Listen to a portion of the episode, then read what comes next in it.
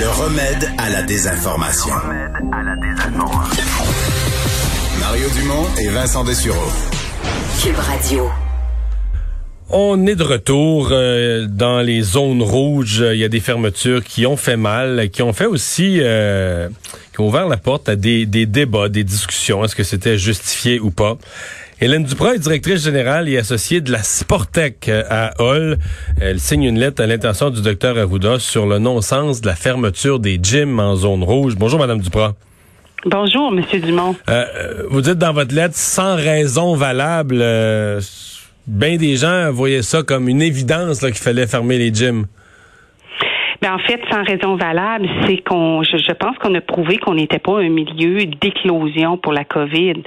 Je, je prends notre exemple où depuis juin dernier, on a réouvert, on a accueilli au-delà de 45 à 50 000 visites avec des camps de jour où on embauche des jeunes, où on dit que les jeunes sont un peu moins euh, disciplinés, si on veut, mais on n'a eu aucun cas de COVID, aucun, aucune éclosion. Et quand on regarde dans les clubs, euh, je parle souvent des propriétaires de clubs, même de Montréal, de, la région de Laval, des Laurentides, et il y a eu des petits cas aucune éclosion, des cas isolés. Euh, donc, on, on, on, a peine à croire qu'on est un milieu qui n'est pas sécuritaire. Mmh. Euh, le gouvernement, en annonçant la mesure, quand même, à, vous, les gyms, aux restaurants, euh, aux salles de spectacle, il n'a jamais nié. Euh, je me souviens à plusieurs reprises, on a dit on ne nie pas les efforts de ces gens-là pour s'adapter.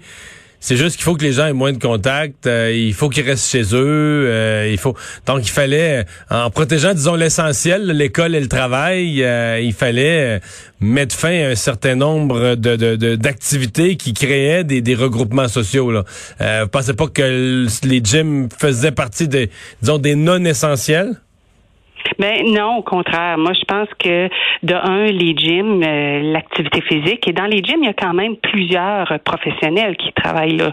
Je pense entre autres aux, aux kinésiologues, je pense aux entraîneurs avec des sports-études, et euh, euh, ces, milieux-là, oui, il y, a, il y, a, du mouvement, il y a du regroupement, mais c'est beaucoup moins pire que dans des centres commerciaux où, par exemple, si vous allez chez Costco où il n'y a aucune distanciation, euh, il y a à peine du purel à l'entrée.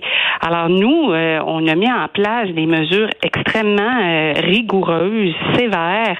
Euh, toutes les mesures sanitaires étaient installées.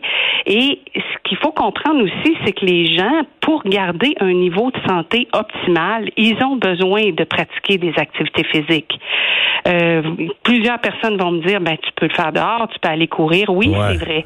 Par contre, c'est quand même, une, quand même une, une, très très faible minorité de la population. Je comprends que c'est des c'est des fans, des abonnés, des mordus qui vont au gym, mais c'est pas pas 90% de la population dont l'entraînement passe par un, un, gymnase structuré comme tel.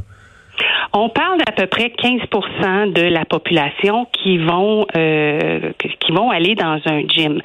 Par contre, si on ajoute euh, les gens qui pratiquent le tennis, les gens qui vont nager, les gens qui nos retraités qui font de l'aquaforme, euh, ceux qui font du yoga et tout ça, donc le pourcentage augmente quand même d'une façon assez considérable. C'est quand même une, proportion, une proportion, une tranche importante là, qui peut plus faire son, son sport. Absolument. Et ce qui est un peu aberrant pour nous, c'est qu'on on, nous on considère qu'on est un maillon important dans le système de santé. Les gens font attention à leur santé justement pour pas se rendre à l'hôpital dans un an ou deux où nos hôpitaux sont tellement fragilisés.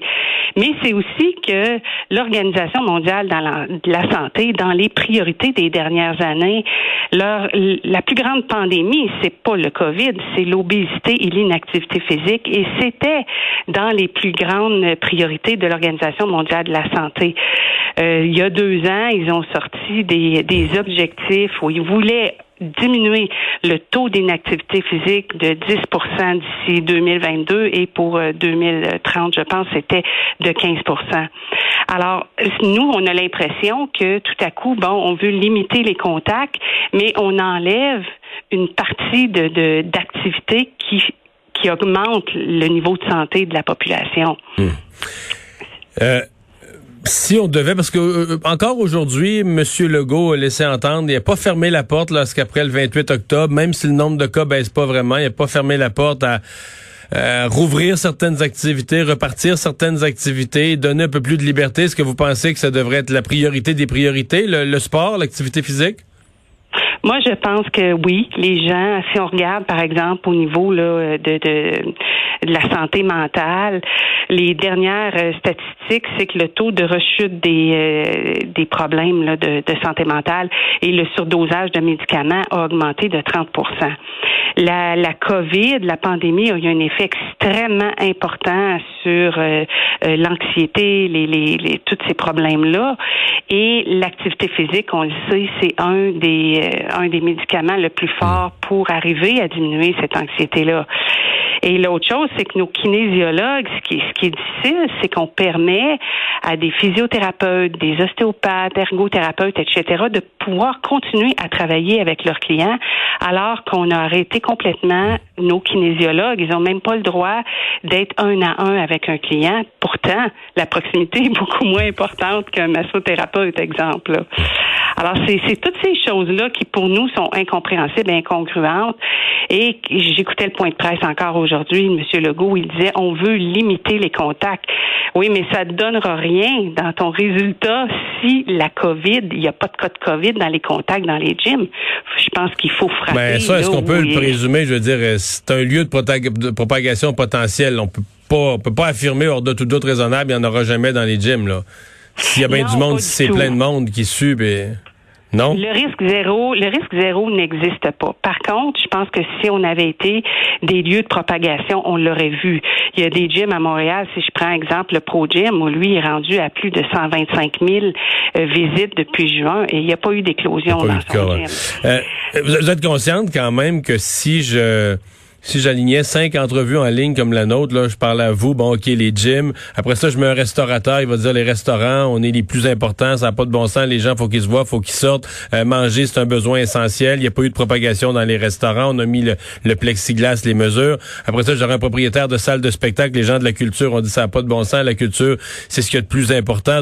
Fait que si on prend un à un tous les secteurs de la société et qu'on permet un argumentaire très, très valable, basé sur les efforts qu'ils ont fait pour être respectueux des règles finalement, on, ferme rien. Là. Puis là, ben, on était on était parti pour monter à 2-3 000 cas, on ferme rien.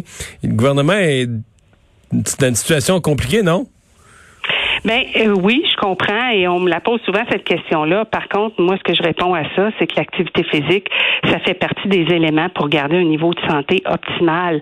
Et mhm. c'est la solution pour la santé globale. Je pense pas qu'on fait partie du problème, pas du tout. Au contraire, moi, je pense que si je prends juste nos personnes âgées qui ont été inactives pendant les trois mois de confinement au printemps, ils mhm. sont revenus cet été et beaucoup, beaucoup avaient de la difficulté à repartir la machine. L'impact pour ces gens-là d'arrêter, elle est énorme. Et c'est rare qu'on parle d'eux autres. Euh, on parle beaucoup des personnes âgées qui sont dans les CHSLD, qui sont vulnérables et tout ça. Mais moi, je pense que le fait d'arrêter toutes les activités sportives, que ce soit pour les jeunes ou les vieux, on augmente mhm. cette vulnérabilité-là. Et c'est eux autres. C'est vraiment dommage pour, euh, pour ces gens-là. Si on vous donnait le feu vert, vous seriez prêt à repartir rapidement? Nous, on peut repartir n'importe quand. Instantanément, OK.